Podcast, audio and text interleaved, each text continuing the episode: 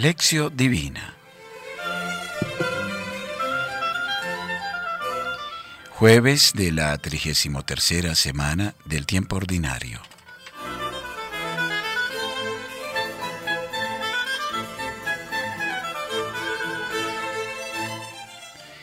Oración inicial.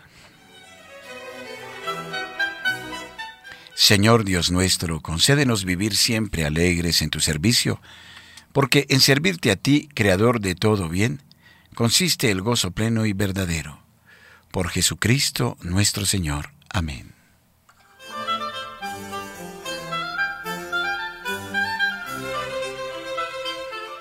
Proclamación del Santo Evangelio según San Lucas, capítulo 19, versículos 41 al 44.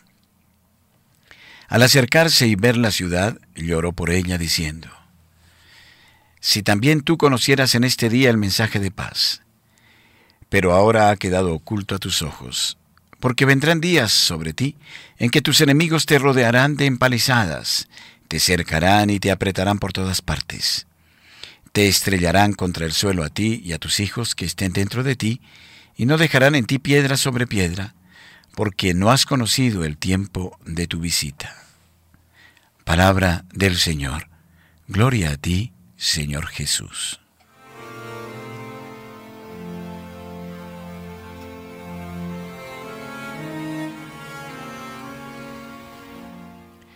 Reflexión.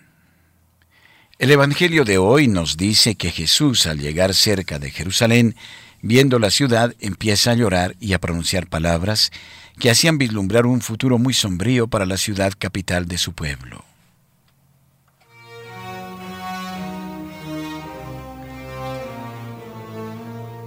Jesús llora sobre Jerusalén.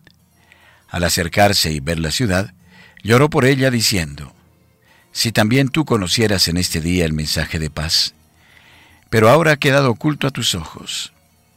Jesús llora pues ama a su patria, a su pueblo, la capital de su tierra, el templo. Llora porque sabe que todo va a ser destruido por culpa del pueblo mismo, que no sabe percibir ni valorar la llamada de Dios dentro de los hechos. La gente no percibe el camino que podría llevarlo a la paz. Shalom pero ahora está oculto a tus ojos. Esta afirmación evoca la crítica de Isaías a la persona que adoraba a los ídolos. Se alimenta de cenizas, un corazón engañado le extravía y no salva su alma diciéndose, ¿no es mentira lo que tengo en mi diestra? Isaías 44:20. La mentira estaba en sus ojos y por esto se volvieron incapaces de percibir la verdad. Como dice San Pablo, ellos se rebelan a la verdad y obedecen a la injusticia. Romanos 2.8.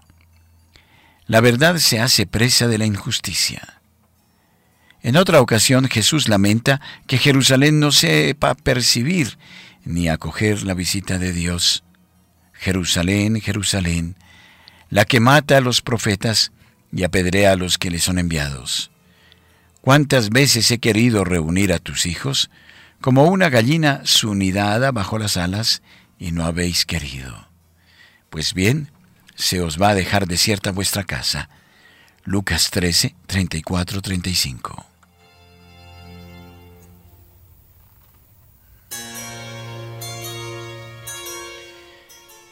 Anuncio de la destrucción de Jerusalén. Lucas 19, 43, 44 porque vendrán días sobre ti en que tus enemigos te rodearán de empalizadas. Jesús describe el futuro que le va a tocar a Jerusalén. Usa las imágenes de guerra que eran comunes en aquel tiempo, cuando un ejército atacaba una ciudad, trincheras, cerco cerrado alrededor, matanza de la gente y destrucción total de las murallas y de las casas. Así, en el pasado, Jerusalén fue destruida por Nabucodonosor. Así, las legiones romanas solían hacer con las ciudades rebeldes, y así se hará nuevamente cuarenta años después con la ciudad de Jerusalén. De hecho, en el año 70, Jerusalén fue cercada e invadida por los ejércitos romanos. Todo fue destruido. Ante este trasfondo histórico, el gesto que Jesús da se convierte en una advertencia muy seria a todos los que pervierten el sentido de la buena nueva de Dios. Ellos tienen que escuchar la advertencia final, porque no has conocido el tiempo de tu visita.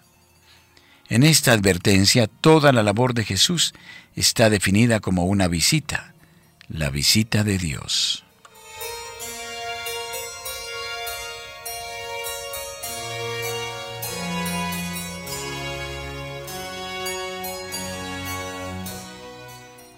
Reflexión. ¿Lloras a veces viendo la situación del mundo, mirando la situación de los demás? ¿Jesús lloraría ahora? La previsión es sombría. Desde el punto de vista de la ecología, pasamos ya el límite. La previsión es trágica.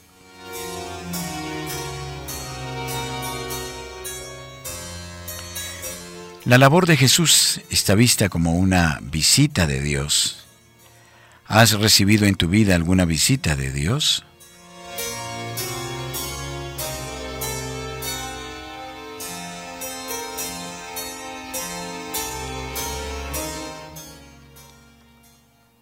Oración final.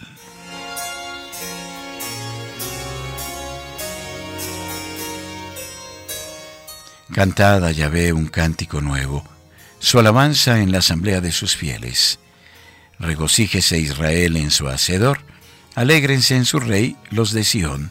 Salmo 149, versículos 1 y 2.